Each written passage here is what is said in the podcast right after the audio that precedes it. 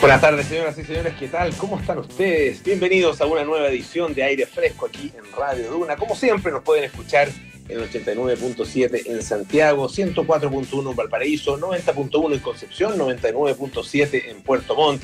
También estamos en el canal 665 de BTR. Nos pueden escuchar en nuestra aplicación Radio Duna o en duna.cl. También ahí están nuestros podcasts, duna.cl Apple Podcast, Spotify y las principales plataformas de podcast. Vamos a conversar esta tarde acerca de, em, el derecho a recibir una representación legal que tiene toda persona, pero muchas veces es un derecho con el cual eh, la verdad que las personas no cuentan ah, por distintas razones, ah, por, eh, problemas básicamente de acceso. Ah, es una de las cosas que se trató de corregir con la reforma procesal penal. Eh, desgraciadamente, claro, en el ámbito penal eh, se ha avanzado muchísimo en ese sentido, pero en el ámbito civil eh, no tanto. Y existe una institución, la Fundación Pro Bono, que se dedica justamente, desde hace ya dos décadas, llevan 20 años, promoviendo, como les decía, este acceso igualitario a la justicia, sobre todo en favor de las personas y también de las comunidades más vulnerables, también representando a distintas organizaciones sociales y le ofrecen asesoría legal gratuita a quienes no pueden pagar un abogado, básicamente por falta eh, de recursos o porque no califican en el sistema público. Ah, estaremos conversando con la directora ejecutiva de la Fundación Pro Bono, Carolina Contreras, acerca del trabajo que ellos hacen habitualmente desde hace 20 años, como les decía, pero también del trabajo que se está haciendo ahora, en esta época de pandemia, que, eh, como ustedes saben, significa un desafío eh, para, para, todos nosotros ah, y para todas las instituciones. Así que también en el ámbito de la representación legal hay desafíos importantes al respecto y estaremos conversando acerca de eso. También vamos a estar con Fabio Costa, eh, el librero, como todos los días miércoles aquí en aire fresco. Y partimos con algunas de las novedades del día, se está comentando y se está discutiendo en eh, el ámbito, sobre todo en el ámbito nacional. Estamos con Enrique Llávar. ¿Cómo estás, Quique? Buenas tardes. Bien, ¿y tú, Polo? Todo bien, muchas gracias. Bienvenido. Muchas gracias por la invitación. Oye, eh, yo he definido el día como el día de las promesas cumplidas. ¿Ya? Porque habían dos, básicamente, en esto de la pandemia del coronavirus. Y, bueno, y como nosotros estamos pendientes de, las nuevas modificaciones, de los permisos, de, las libertades, de las restricciones que se van aplicando, habían dos que sonaban hace un tiempo, que era eh, pasar a fase 2 a las comunas de Santiago y Estación Central, que era una promesa que empezamos a dibujar desde la semana pasada desde que a Providencia le, hacen este paso a fase 2, nosotros dijimos, ah, probablemente venga Santiago y Estación Central porque veíamos que los números daban como para eso. Eh, cosa que en el minuto no pasó, eh, generó bastante molestia a los vecinos de la comuna de Santiago, sobre todo. Sí. Que llevan y van a cumplir el, eh, el día domingo 143 días de confinamiento. Increíble. Oye, Kiki, yo creo que debe ser de los confinamientos más largos bueno, obviamente el más largo de Chile, pero también de los más largos del mundo, ¿no? Exactamente, es el, va a ser el segundo confinamiento más largo del mundo, por detrás de Buenos Aires, que va a anotar, si llega a la fecha, que es el 16 de agosto, el, próximo domingo, van a ser ellos a anotar 149 días. Nosotros este domingo en Santiago van a ser 143. Increíble. Entonces... Mm. Eh, la, pregunta, perdona, la pregunta es, bueno, eh, ¿cuál ha sido eh, el nivel de efectividad que han tenido tantos días de confinamiento? porque el, caso, claro, tal vez el caso de, Santiago ha tenido una baja, ¿no es cierto?, paulatina y relativamente constante, sobre todo en el último tiempo, tal vez en el último mes o mes y medio, pero el caso de Buenos Aires es bien complicado porque en general Argentina está teniendo cifras que van más bien en alza después de tantos días confinados los argentinos y particularmente los bonaerenses. Claro. Bueno, ya a, principios de esta semana la Organización Mundial de la Salud y, hace igual meses venía diciendo de que los confinamientos cada vez van a ser menos efectivos y que y hacía una invitación a todas las autoridades a nivel mundial a que empezaran a pensar en medidas más locales, más eh, ajustadas a la realidad de cada territorio, eh, ya que las consecuencias económicas que ha tenido la pandemia ya son devastadoras en todas partes del mundo. Eh, y también eh, la salud mental y otros factores asociados a estar tanto tiempo encerrado empezaban ya a hacer que esto fuera una bomba de tiempo. Eso era lo que nos había comentado durante toda esta semana el alcalde de la comuna de Santiago, Felipe Alessandri, quien también hacía un punto muy especial. Decía, eh, nosotros desde el 18 de octubre que tenemos eh, problemas económicos en la comuna, nuestros locatarios, nuestro comercio se ha visto muy afectado por las movilizaciones, ahora por la pandemia. Y tenemos que hacer un esfuerzo doble y hoy día nos contaba el alcalde Alessandri que habían tenido que para poder eh, generar todas estas medidas de distanciamiento, de demarcación de calles, porque él decía eh, con una frase que me parece muy bien y es muy explicativa, decía, nosotros somos una pituca sin lucas, tenemos una casa muy bonita, pero no tenemos los recursos muchas veces para poder implementar o hacer estas inversiones que son muy necesarias para poder seguir avanzando en, este, en esta escala de desconfinamiento y no retroceder porque sabemos que ya es una posibilidad. Hoy día lo hizo, por ejemplo, la comuna de San Vicente de Tahuatahua.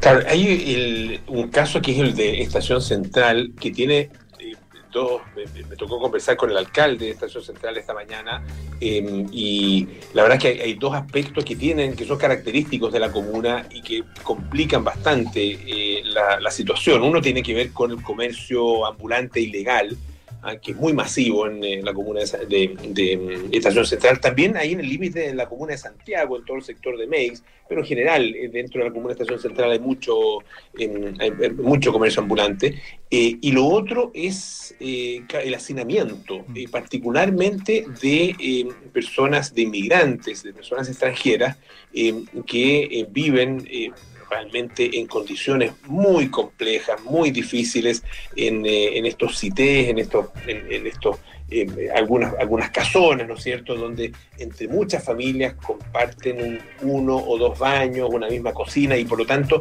eh, las posibilidades de transmisión del virus ahí son, son tremendamente altas. Por lo tanto, hay una, una prueba de fuego eh, para Santiago y también para Estación Central y que van a señalar el rumbo probablemente también en relación con lo que vaya pasando, Quique, con otras comunas de aquí en adelante. Así es, son muy complicadas las condiciones que tienen estas dos comunas que entraron y quizás por eso también la autoridad sanitaria había hecho esperar este tiempo.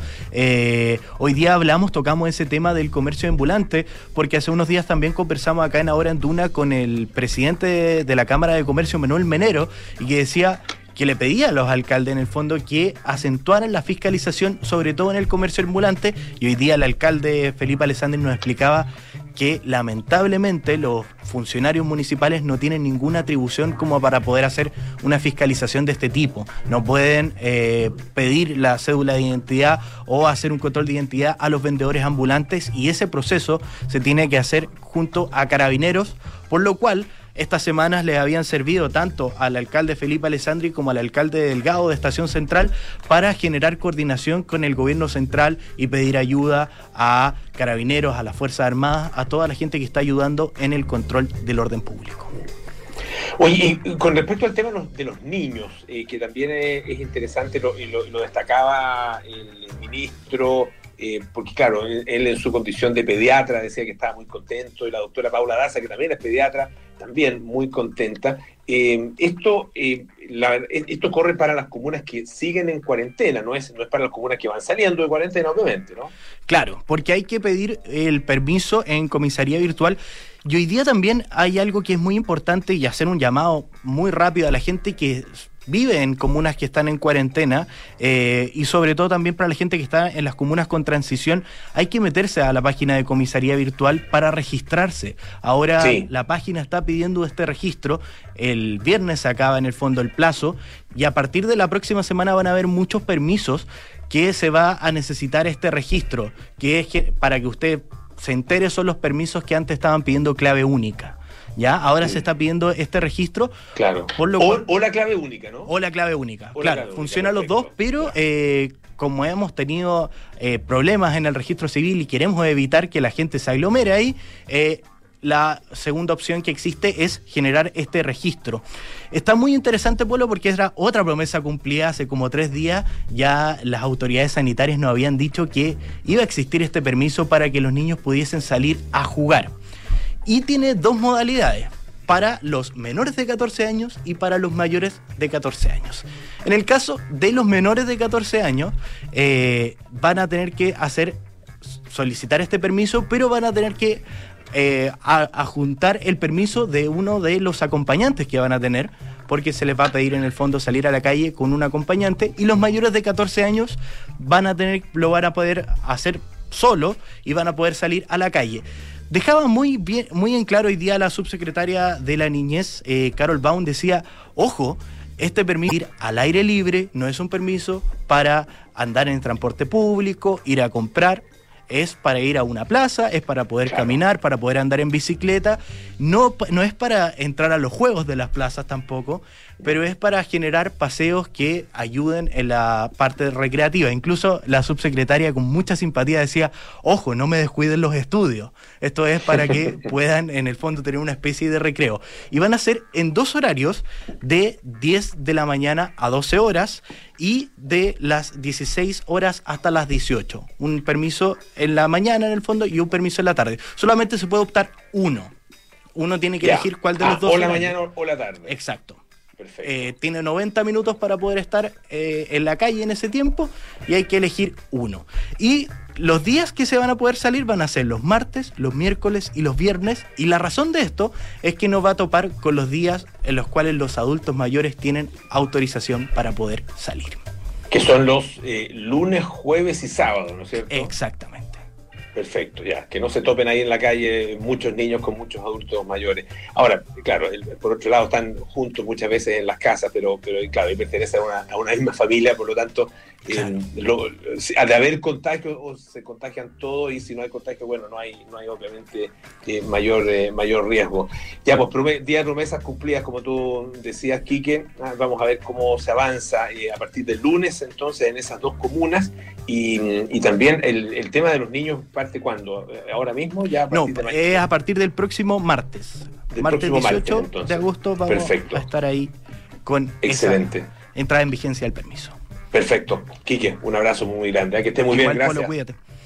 Hoy día fue un día también importante para la carrera eh, presidencial norteamericana. Ayer lo comentábamos, eh, el candidato demócrata a la presidencia, Joe Biden, escogió a su compañera de fórmula, a su candidata a vicepresidente, Kamala Harris, quien es senadora por California, hizo una carrera, lo contábamos ayer también, eh, muy importante eh, como fiscal de distrito, eh, como fiscal general en, la propia California y siempre rompiendo de alguna manera, haciendo, haciendo historia, ah, rompiendo o sobrepasando barreras ah, que habían sido puestas para mujeres y para mujeres de color para mujeres de origen asiático. Recordemos que ella eh, es eh, eh, de padre jamaicano y de madre india, ah, del sur de la India, de Chennai. bueno, hoy día se hizo la presentación oficial en un evento en Wilmington, en Delaware. ahí se hizo esta, esta presentación por parte del presidente Joe Biden de su compañera de fórmula. Hubo interesantes y apasionados eh, discursos en relación con el futuro del país y con la importancia que tiene eh, este momento. Eh, Kamala Harris, la verdad es que tiene una, capacidad oratoria muy, muy interesante, es además una, una muy buena también en eh, los debates cuando ella misma estaba postulando eh, a la presidencia. De eso probablemente Joe Biden no quiere acordarse, ¿ah? porque fue, fue su víctima en ese, en ese entonces. Em, y bueno, em, y se hizo esta, esta presentación y ella habló, entre otras cosas, del presidente Donald Trump. Ah, em, dijo que eh, habló del presidente Donald Trump en relación con la crisis del coronavirus y dijo, este, claro, este virus ha impactado prácticamente a todos los países del mundo. Pero hay una razón, dice, por la cual Estados Unidos, en Estados Unidos ha em, progresado este virus o ha golpeado de una manera mucho más fuerte que en cualquier otra nación avanzada o en cualquier otro país avanzado. Y eso es por la falla de Donald Trump, por la falla de Donald Trump de tomar esto en serio desde un principio. ¿ah? Sus, errores, sus fracasos en el liderazgo, dice, em, tienen un impacto también en la economía. Ah, y la, economía norteamericana ha sido también golpeada mucho más que las otras naciones industrializadas. Seamos claros, dijo. Ah, esta elección no es solamente, no tiene que ver solamente con derrotar a Donald Trump o a Mike Pence, ah, tiene que ver con reconstruir nuestro país. Ah, eh, y reconstruirlo de una mejor manera. Ah, em, fue, fue además muy, muy emotiva en eh, su discurso al eh, recordar al hijo de Joe Biden, a Bo Biden. recordemos que él también fue fiscal general, en, ese caso de Delaware también, y fue un em, un, amigo, amigo muy cercano de Kamala Harris. Em, lo comentábamos ayer también, la reacción que había tenido Donald Trump.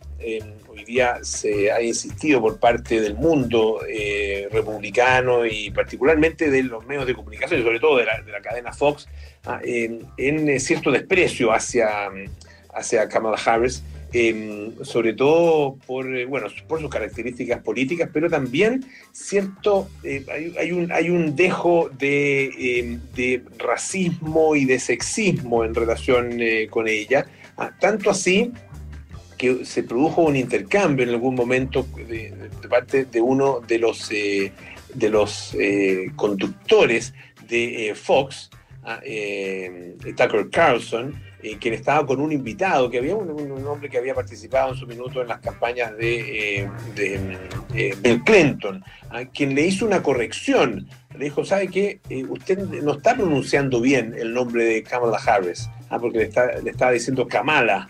Ah, o, o, Kamala o Kamala, una cosa así, una verdad que no tenía nada que ver con la pronunciación, que es la pronunciación correcta. Uno dirá, bueno, los nombres finalmente se pueden pronunciar como uno quiera, pero la verdad es que eh, lo que lo que ponía énfasis a este hombre era en que eh, eh, a ella se le debía cierto, cierto respeto ah, por el hecho de ser senadora y además por ser candidata a la vicepresidencia. A la vicepresidencia. Entonces le dijo, bueno, por lo menos pronuncie bien su nombre. Y él, la verdad es que Tucker Carlson, este mm, conductor de Fox News, ah, fue fue, absolutamente despreciativo. ¿Qué le dijo? ¿Y qué, qué importa? Dijo, como quiera, como yo, pronuncio el nombre de ella como quiera. Ah, eh, la verdad es que eh, no, no, no, tiene ninguna relevancia lo que usted, lo que usted me está eh, solicitando, aunque yo pronuncie el nombre de ella de alguna manera em, específica. Y claro, el tema de los nombres en, en Estados Unidos es significativo. Ah, eh, porque eh, el, nombre va dependiendo de las características, ¿no es cierto?, de esos nombres, eh, son una, una indicación bastante clara del origen racial ah, de, la, de, las personas. Ah, em, obviamente nombres, nombres de origen español o cierto tipo de nombres que son característicos también de la población afroamericana, em, son indicadores, ¿no es cierto?, del origen étnico más allá del de, eh, el conocimiento directo que uno pueda tener eh, de la persona. Por lo tanto, no es, puede parecer una cosa, una pelea muy, muy poco significativa, pero en definitiva, la verdad es que puede ser, puede ser importante. De hecho, hay también un cierto dejo de, racismo y sexismo en, las propias palabras de Donald Trump cuando eh, dice que eh, las, eh, las amas de casa o las dueñas de casa suburbanas, ah, de los, de los, que son las dueñas de casa, los barrios acomodados, van a votar por mí ah, ahora con mayor razón. La verdad es que, bueno, esta es una pelea que está recién comenzando. Eh, para el Partido Demócrata, eh, el nombramiento eh, o la selección de Kamala Harris ha sido bien, bien importante y bien significativa. Le está dando en este minuto un, un momentum No electoral necesariamente, todavía, digamos, porque obviamente la elección todavía no es, pero eh, sí desde el punto de vista comunicacional y desde el punto de vista eh, de, eh, la, de la, la, conexión con, con los votantes norteamericanos, porque, claro, Joe Biden ya es un hombre mayor, bastante mayor, ah, tiene, tiene, cerca de 80 años, por lo tanto, eh, su, la, la, energía, la potencia de su propio mensaje eh, se ve muy reforzado ah, con la participación de Kamala Harris. Em, bueno, em, vamos a escuchar un poquito de música. Tenemos a, Fabio Costa ya eh, a la espera. Vamos a conectarnos algún minuto más con él. Esto es Daft Punk con Instant Crush.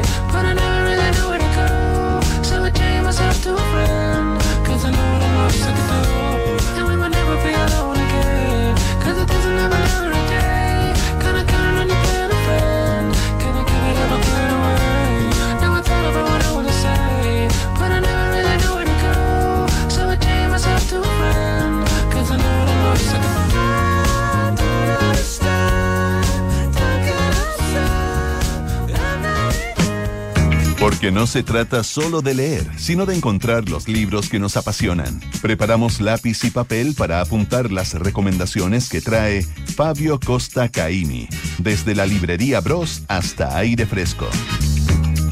Así es, todos los días miércoles el librero Fabio Costa está con nosotros. ¿Qué tal, Fabio? Gusto saludarte.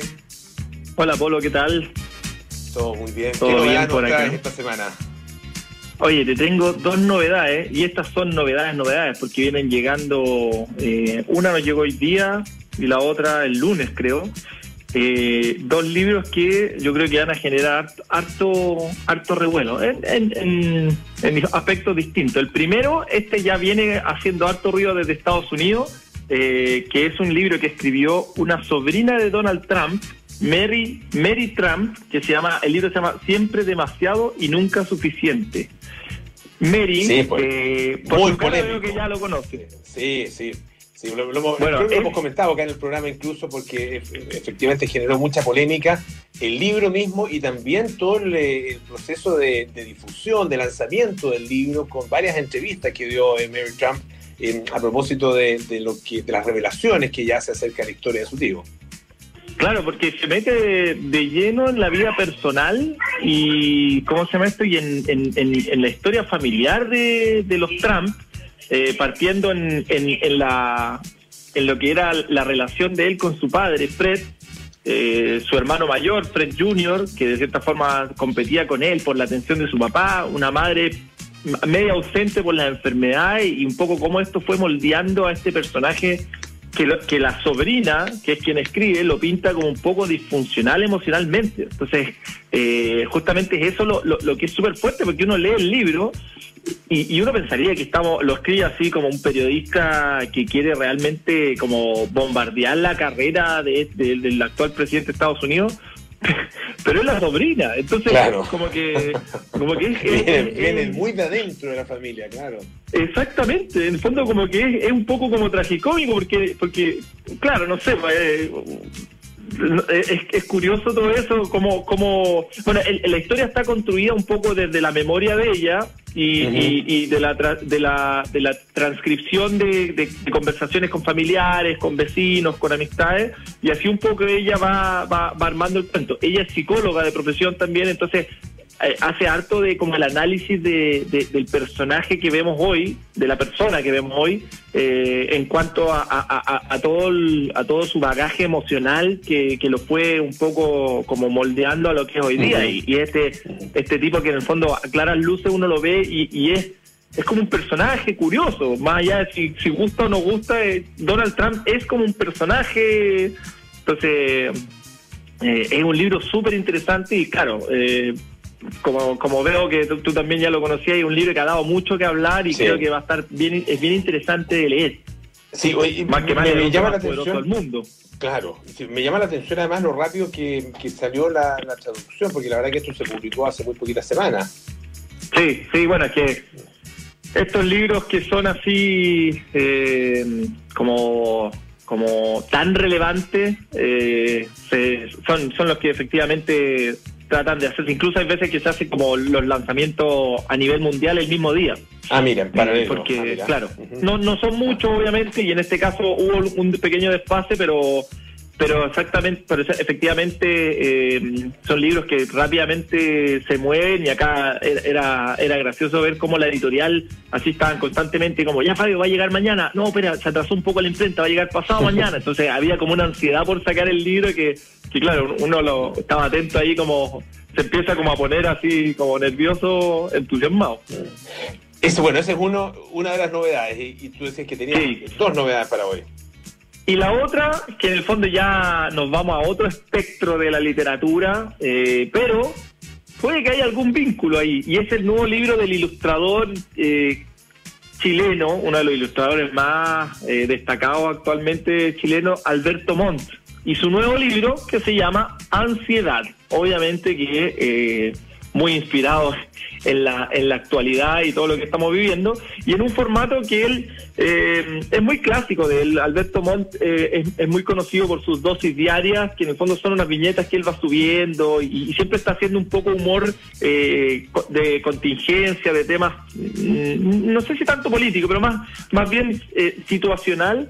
Y en el fondo él en este son puras como chistes cortos, tipo el formato condoricosa, así como un, una viñeta por chiste, donde, donde este monito rojo, eh, que bueno, los que están viendo lo podrán ver, para el resto de la gente es como, es como el, esta ilustración del coronavirus, que es como un círculo mm. con unos con unos hartos bracitos. Bueno, esto es una cosa similar, pero color rojo. Y, e, y ese monito eh, interpreta un poco la ansiedad. Entonces, de cierta forma, va apareciendo en, en, en, una serie de situaciones que son muy cotidianas. No sé, como la persona que está preparando sus vacaciones y la ansiedad como que aparece y le dice como, oye, ¿y estoy segura que tenés tu pasaporte al día? Y ahí como que la, el, la persona reacciona con chu. Y así en el fondo son, son esas estos ilustradores cómicos tienen la capacidad de tomar situaciones muy contingentes y muy como transversales y hacer la piñeta y, y, en una en una pequeña ilustración con un pequeño diálogo incluso a veces sin diálogo eh, no sé, darte así como, en verdad te, causa gracia porque todos lo hemos vivido, así como eh, el que se está quedando dormido y algo, algo, algo se le viene a la mente y aparece la ansiedad ahí como con cara de, te voy a... Eh, es súper interesante es súper interesante. Yo tengo recibí el libro porque se supone que vamos a, estar con Alberto en alguno en algún momento más. La verdad que no sé cuándo, cuándo lo tenemos eh, invitado, pero eh, íbamos a, tenerlo acá en el programa. Espero que, podamos eh, efectivamente conversar con ella de, manera muy, muy pronta. y, y, estaba, estaba mirando el libro. Es súper interesante ya desde un punto de vista tal vez más psicológico, ¿no es cierto? Porque uno se da cuenta eh, a través eh, de, las distintas situaciones en las que él eh, pone a sus personajes, de lo, incidente, de lo, de lo incisiva también que es la, ansiedad y, de la presencia, la verdad que permanente y en prácticamente todas las circunstancias que logra tener. Ah, él, nos demuestra a través de su viñeta que eh, de la ansiedad no podemos eh, arrancar, no, podemos, no tenemos escapatoria en, la práctica eh, y sobre todo, claro, en, momentos que, como los que estamos viendo. Me, dice Francesca Ravizza que mañana va a estar Alberto Montt con nosotros. Buenísimo. excelente este apronte ah, con el libro que ya está presente en librerías lo entretenido para complementar lo que tú estabas diciendo, que efectivamente eh, te muestra la ansiedad como algo de lo que, lo que, está ahí presente y un poco no se puede escapar, pero también le da un giro cómico en el sentido de que muchas veces la ansiedad es, es una, es una, es, es como un personaje medio, medio gracioso que que nos complica la vida eh, porque decidimos complicárnosla, porque al final del día, claro, y, eso, eso, es lo que me parece sumamente gracioso de esto y por eso que encuentro como la ironía de, de, sacarlo ahora y un poco es reírse de lo que de la ansiedad que, que, muchas personas estamos viviendo o momentos de ansiedad que estamos viviendo. Por eso que lo quise comentar porque es muy gracioso aprovechando un poco también de, comentar eh, a la gente que, que, le gusta este humor, le gusta este tipo de, libros o, o, ¿cómo decirlo? No sé, porque ellos tienen alta presencia en redes sociales y qué sé entonces, pero está Alberto Mo, hay una serie de ilustradores que, chilenos que han agarrado mucho vuelo. Eh, se me viene uno a la mente, no los no quiero empezar a mencionar porque se me van a quedar unos fuera y, y nada, para no hacer, pero pero hay un, que están presentes en algunos en algunos diarios, bueno, en las mismas redes sociales, y entre ellos son muy, son, se, apoyan harto, como que hay buena onda con lo que se percibe. Hay mucha solidaridad entre, los, entre los eh, ilustradores eh, nacionales, y, han tenido efectivamente un boom tiene un boom muy, muy interesante y en eso en las redes sociales sin duda que han ayudado. Ya, pues, Ansiedad, talento el otro libro, ah, el, eh, el, libro de la sobrina de Donald Trump, ah, en que lo cuenta todo acerca del presidente de Estados y nunca suficiente. Así es. Pero mira, Fabio. mira, volviendo, pequeño, solamente para terminar, el, el, como el subtítulo, la bajada del el libro de, Donald, de, la, de la sobrina de Donald Trump se llama Siempre demasiado y nunca suficiente. Y abajo, así como la pequeña explicación, como la bajada, dice cómo mi familia creó al hombre más peligroso del mundo. O sea, imagínate la bomba que tiró esta sobrina, así como... Por eso que, bueno, no es un libro ni gracioso. Tiene, tiene su gracia, porque es divertido, pero, pero claro, es, un, es una bomba. O sea, pero eh, es divertido, pero no es para reírse. Exactamente, lo dijiste perfecto. Sí. Ya, pues Fabio, un abrazo grande. Ya, muy bien. Saludos por allá y a toda la gente que lo escucha. Un gusto como siempre. Muchas gracias. Oye, eh, varias cosas importantes. WOM es una de las compañías que ha sorprendido por su rápido crecimiento. Hoy son más de 6 millones de clientes y siguen trabajando con pasión para entregar la oferta más conveniente del mercado. WOM, nadie te da más. Y en AirLife lleva más de 20 años eliminando hasta un 99,9% de virus, hongos y bacterias de pasos públicos, oficinas y autos. Infórmate mejor en airlife.com. Hacemos una pausa, volvemos con más aire fresco. Esto es Radio Duna.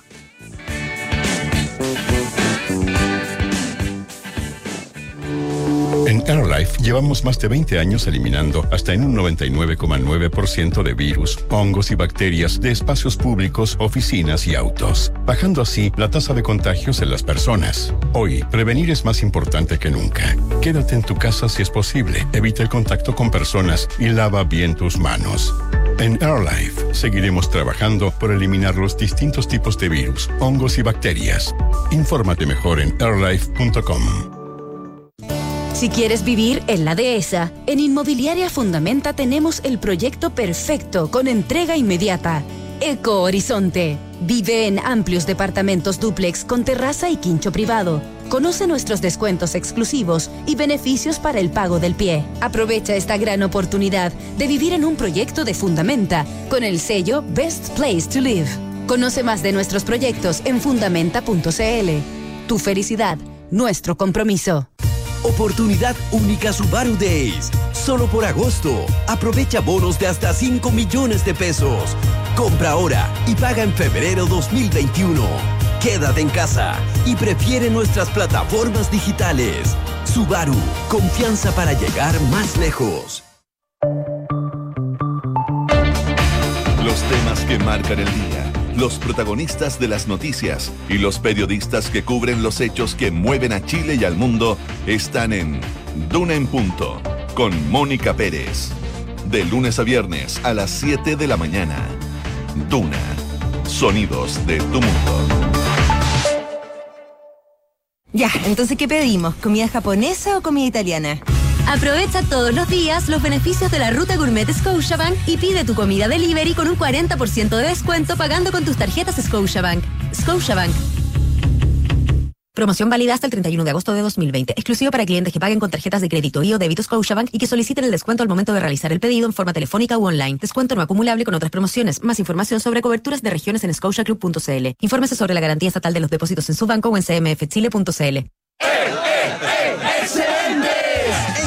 Verde. Bienvenidos excedentes. Recuerda que en nuestros locales puedes pagar tus compras con tus excedentes de Van Médica, Vida 3 y con salud. Usa tus excedentes en nuestras farmacias. Cruz Verde, la farmacia de los excedentes. Estás en aire fresco con Polo Ramírez. Ya estamos de vuelta aquí en aire fresco, esto es Radio Duna. ¿Estás buscando dónde invertir? Bueno, hazlo en los proyectos con entrega inmediata de Inmobiliaria Fundamento, ubicados en Estación Central, Eco Origen y Eco Capital, cerca del metro y con excelente plusvalía. Conoce más proyectos en fundamenta.cl porque saben que la conectividad hoy lo es todo en estos momentos en que nos quedamos en casa en WOM. Quieren que todos tengan acceso a los mejores planes a precios justos. Resiste, volveremos a ser libres. WOM, nadie te da más. Bueno, ya estamos al teléfono con eh, nuestra entrevistada de esta tarde. Ella es la directora ejecutiva de la Fundación eh, Pro Bono, que es eh, una institución que lleva 20 años ya promoviendo el acceso igualitario a la justicia. esto en favor de personas eh, y también de comunidades vulnerables y trabaja también con organizaciones sociales, em, brindando eh, básicamente asesoría legal gratuita para quienes no pueden pagar esa asesoría que en el caso de Chile la verdad que es fundamental si es que uno está en, eh, cualquier complicación, eh, en prácticamente cualquier complicación de la vida. Estamos con Carolina Contreras al teléfono. ¿Cómo estás Carolina? Bienvenida. Hola Polo, muchas gracias por la invitación. No, muchas gracias a ti eh, por contarnos acerca de, Fundación Pro Bono y particularmente en este tiempo de, pandemia que entiendo ustedes, bueno, han tenido que eh, eh, enfrentar porque, claro, puede detenerse el país en muchos aspectos, pero en términos de la administración de la justicia y la búsqueda de la justicia, eso no, no se detiene, por lo tanto, ustedes han seguido operando y me imagino que también en alguna medida con, bueno, con restricciones, pero también con una demanda creciente, ¿no? Exactamente, eh, uno tiene que reinventarse, ¿no? Y han cambiado y crecido las necesidades legales, porque hay muchos, por ejemplo, anuncios desde parte del Ejecutivo, modificaciones legales, eh, la ley de protección al empleo, teletrabajo, entonces las personas necesitan tener esa información rápida, esa información certera, técnica muchas veces. Entonces nosotros teníamos desde antes una página web que se llama ayudalegalchile.cl, donde cada vez que ocurría algún tipo de emergencia, porque lamentablemente tú sabes que Chile es un país donde ocurren emergencias cada cierto tiempo, el terremoto, el incendio en Valparaíso, después en Santa Olga, ya teníamos esta web porque la información es dinámica, van cambiando ciertas regulaciones.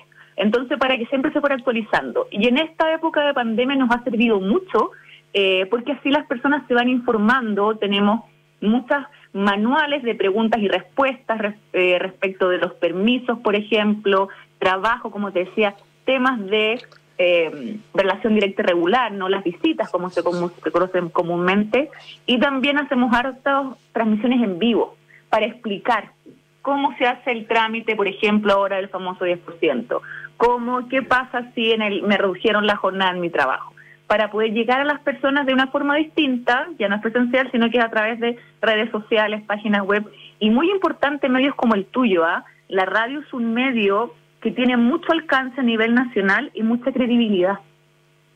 Entonces las radios son fundamentales. Así, así es, afortunadamente, eh, en, un periodo donde la verdad que la credibilidad y la, y la confianza eh, han ido disminuyendo eh, de parte de la gente hacia, hacia prácticamente todas las instituciones. y, lo que tú cuentas es, es importante porque si una cosa ha demostrado esta pandemia es bueno, que la información y el conocimiento de la gente acerca del funcionamiento del Estado y, de, por lo tanto de los beneficios a los que las personas pueden acceder es, no sé si tan bajo, pero es, dificultoso para muchas personas. y, ese acceso, por lo tanto, eh, se hace, se hace complejo. claro, en, algunos de los beneficios, como el caso del, del 10%, eh, que, tiene carácter universal. claro, son varios millones, más de 8 millones de personas las que han, eh, ya eh, están accediendo al, pago ese 10%, pero hay, con un pequeño porcentaje de esas personas que uno tenga que se encuentra con dificultades, la verdad que ya estamos hablando de un montón de gente. ¿ah? y, lo hemos visto en, en, las puertas de las AFP, lo hemos visto en los locales especiales que se han instalado, lo hemos visto en el registro civil, etcétera. Entonces, hay efectivamente ansiedad y necesidad de, información, de conocimiento, de, porque efectivamente la emergencia es muy, es muy profunda. Entonces, eso yo me imagino que también repercute en términos del trabajo que ustedes realizan. Exactamente, porque, a ver, a lo mejor, si bien los tribunales han seguido funcionando, ha disminuido, por supuesto, la carga de trabajo, porque lo están haciendo las audiencias también por, por, por sistemas web, eh, como abogadas y abogados con un deber social, ¿no? La Fundación Pro Bono siempre ha dicho que los abogados y abogados tenemos un deber ético. Entonces, ¿cómo transformamos este deber ético en época de pandemia? Y nos dimos cuenta que bajar la angustia de las personas a través de la asesoría legal es muy importante, porque es una época de mucha incerteza. No sabemos si va a haber una vacuna, no sabemos si vamos a salir o entrar de una cuarentena. Entonces, por lo menos, démosle certeza del ámbito legal qué puede hacer un trabajador, qué puede hacer un empleador, cuánto dura, eh, no sé, eh, la, cuarentena, qué significa un toque de queda y siempre de la, ventaja que tiene nuestros abogados y abogados que al ser conocimiento muy técnico, eh, no, no, es opinable, ¿no? La norma dice esto. Si a usted le parece justo injusto, bueno, eso es otra discusión. Pero la Fundación le da a las personas cierta certeza en cuanto a qué es lo que la normativa permite. Otra cosa, por supuesto, ya son los juicios, ¿no? Donde no sabemos el resultado que se puede esperar.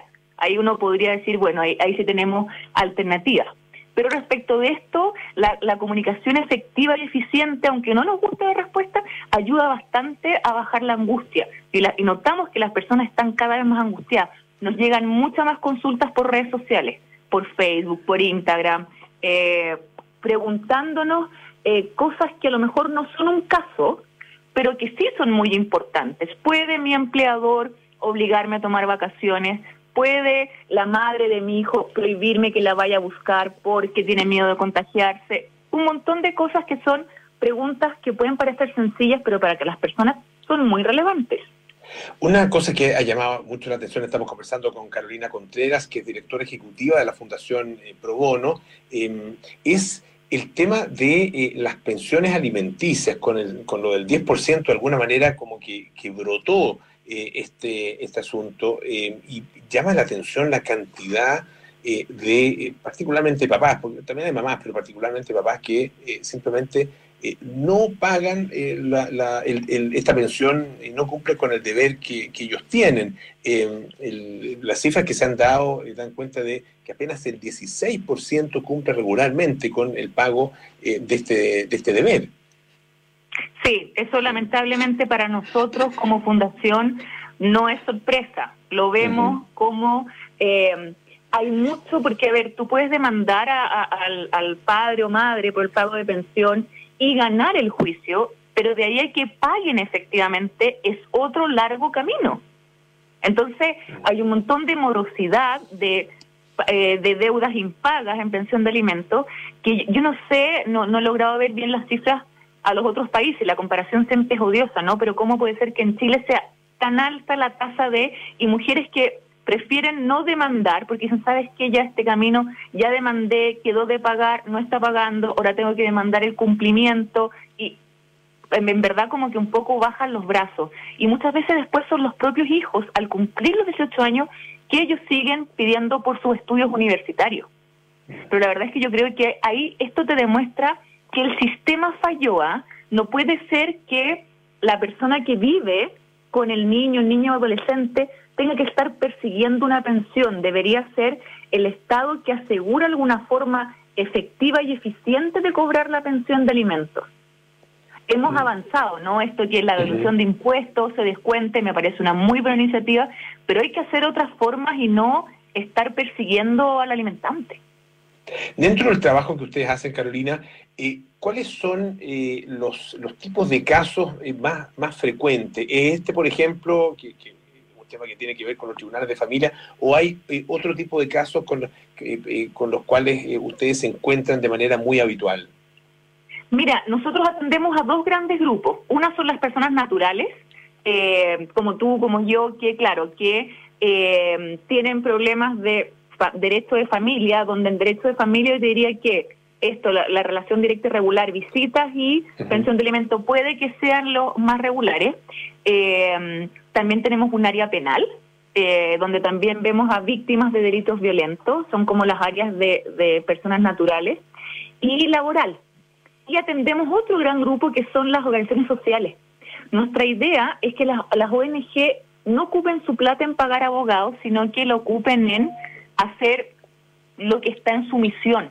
Entonces nuestros abogados ayudan a que las ONG funcionen, o sea, a lo mejor no soy yo la que construyo casas, pero ayuda a la ONG que lo hace ayudándolo con sus estatutos, con su contrato de trabajo, con la inscripción de su marca, con su certificado de naciones, porque también hay que, en la pandemia hemos visto cómo la sociedad civil ha demostrado que es uno la que conoce los dólares de los territorios, eh, que sabe enfrentar muy bien las emergencias.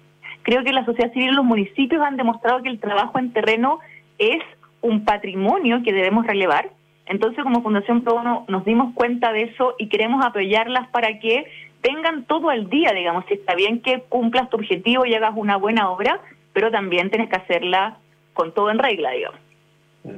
Claro, y en un país eh, muy reglamentado como el nuestro, eso es especialmente importante, es, fundamental. Entonces, ustedes trabajan eh, eh, no solo en la asesoría a organizaciones que ya existen, sino que también en la propia en la, colaboración, digamos, y la guía en la propia creación de eh, organizaciones no, gubernamentales? Exactamente, sí, sí. Hemos creado muchas organizaciones que ahora han crecido bastante y nos organizé harto, que ya organizaciones que llevan 15, 12 eh, años, como nosotros llevamos 20 años, nos damos cuenta que cuando naces fortalecido puedes hacer que tu obra cumpla mucho más allá. Y nada, y lamentablemente ahora han crecido muchas solicitudes para ollas comunes tú lo ves todos los días, ¿no? Que, las personas se dan cuenta que puede que termine la pandemia, pero los dramas que están viviendo muchas familias va a continuar. sea, cuando se termine la cuarentena y hagamos una vida relativamente normal, van a haber muchas familias golpeadas por desempleo, por temas de salud, por deudas, entonces hay que seguir ayudándolas y eso es súper importante también a veces cuando algo deja de ser, que lo pasa con los terremotos, ¿no? Deja de ser noticia, la gente se olvida de seguir ayudando, como que cuando sale en televisión, la gente va con sus autos a entregar comida, a entregar eh, ropa, deja, y la gente se olvida que hay que seguir construyendo ahí de eso, y ahí la sociedad civil es muy importante porque no abandona, sigue con su objetivo. Eh, Carolina, eh, estamos conversando con Carolina Contreras, directora ejecutiva de Fundación Pro Bono. Eh, también este periodo de pandemia ha, mostrado eh, una, una, distancia eh, muy grande entre el, el Estado, ah, em, el gobierno central, digamos, más allá del gobierno de turno, pero la organización estatal, digamos, y las, em, las organizaciones de la sociedad civil o las expresiones de la sociedad civil, a veces, a veces que son absolutamente informales, ¿no es cierto? Eh, y también el trabajo de los municipios. ¿Cómo, cómo se puede, en, tu mirada, en tu lectura, cómo se puede llenar ese, ese espacio, ah, em, ese, ese vacío que hay y esa distancia que existe entre la labor del Estado y el trabajo que se hace en terreno? Yo creo que hay que fortalecer más el Ministerio de Desarrollo Social. Eh, aplaudo cuando se creó, pero claramente es un ministerio que no creo que le den la importancia que tiene, tiene pensando que llevamos en menos de, ¿cuántos? ¿Seis meses? ¿Tres ministros distintos? ¿Qué ministerio sufre tanto cambio en tan poco tiempo? Y la importancia que tiene, porque como tú bien dices, por ejemplo, la Fundación Las Rosas, da lo mismo si un gobierno de derecha, un gobierno de izquierda, da lo mismo eh, qué año nos tocó, si un año difícil o no. Ellos siempre tienen una misión que es ayudar a adultos mayores. Entonces el conocimiento que tienen ellos sobre este grupo etario, sobre cómo se comportan, necesidades que tienen, es súper valioso. Entonces, cuando un gobierno quiere ayudar, va a decir, oye, recurramos a una organización que lleva años en esto. Entonces, las organizaciones sociales no cambiamos nuestra agenda de acuerdo al gobierno, cómo se comporta la bolsa cómo se comporta, digamos, lo que está pasando a nivel mundial, sino que nos acomodamos, pero siempre manteniendo nuestra misión. Y creo que eso, es lo que no han sabido aprovechar ninguno de los gobiernos en general creo que agradecen, agradecen bastante la labor de la sociedad civil, pero no entienden que podemos aportar, la sociedad civil puede aportar mucho más eh, por todo lo que conoce el trabajo de las personas en terreno y como te digo que su agenda se va acomodando los tiempos. Claro, el, caso específico de las, por ejemplo, lo que tú mencionabas, las ollas comunes. Obviamente nadie, que, nadie quiere que existan ollas comunes, pero son la expresión de una necesidad eh, urgente que nadie más está satisfaciendo, que el Estado no está satisfaciendo esa necesidad, por lo tanto, eh, surgen de manera, eh, en algunos casos, bastante espontánea. Eh, no, no, sé, por lo menos a lo mejor una mirada muy simplista, pero lo que uno esperaría, lo que yo esperaría es un apoyo directo del Estado justamente a ese tipo de organizaciones, por muy informales y por muy espontáneas que sean. Exacto, a esas organizaciones y que trabajen como tú me decías antes, con los municipios. Las personas cuando tienen una dificultad, el primero que recurren es al municipio. Entonces, también, y bueno, tú has visto cómo los alcaldes y alcaldesas alegaban al principio cómo los dejaban fuera las decisiones, siendo que ellos conocían mucho más que eh, los ministerios cómo, qué necesidades tenían. Entonces, las ollas comunes, las que hemos visto que han tenido un resultado más exitoso, son las que trabajan codo a codo con los municipios, porque el municipio también te da eh, los permisos, te cuenta dónde existen sectores más vulnerables o no, y también el trabajo voluntario tiene que ser organizado, porque si no, uno replica esfuerzo y vamos todos al mismo lugar y quedan otros lugares desprovistos, y también la mano de obra, cuando tú quieres ayudar, pero tú puedes terminar entorpeciendo. Entonces, nosotros también estamos agrupados con muchas ONGs, Fundación Pro Bono pertenece a muchas redes de organizaciones sociales. ¿Por qué? Porque, por ejemplo, hay un incendio, yo no voy a ir como abogada. Yo espero que vayan los bomberos primero, va una segunda línea que son las personas de las necesidades básicas, ¿no? Que se pongan los servicios de agua, luz, ropa, y los abogados entramos en una tercera etapa. Imagínate que llegáramos todos al principio. Es una torpeza enorme, entonces también el voluntariado tiene que ser organizado, esto no es, y a veces la gente se molesta, así como ofrecí mi ayuda y no me tomaron en cuenta. Mm. Es que esto, el, el voluntariado hace mucho rato que las organizaciones sociales venimos diciendo, Esto es organizado, comprometido, de calidad. Esto no es caridad. Esto es Bueno, profesionalismo. Le queremos agradecer muchísimo. Desgraciadamente se nos acabó el tiempo. Eh, Carolina, muchas gracias por haber estado esta tarde aquí en eh, Aire Fresco. Carolina Contreras, directora ejecutiva de Fundación eh, Pro Bono. Y voy a repetir el, eh, la página web, esta plataforma que tú mencionabas, www.ayudalegalchile.cl. Gracias, Carolina, que estés muy bien. A ti, Polo. Gracias. Adiós. Ya nos vamos bien, amores notables, con Bárbara Espejo, hoy Luis XV y Madame Pompadour, Mon Amour. Luego nada personal con Josefina Ríos y Matías del Río a las 8, Terapia Chilense con Héctor Soto, Arturo Fontaine y María José Ochea. 20-30 horas, Sintonía Crónica Discografías con Bárbara Espejo y Rodrigo Santa María. Hoy presentamos a Björk con Debut.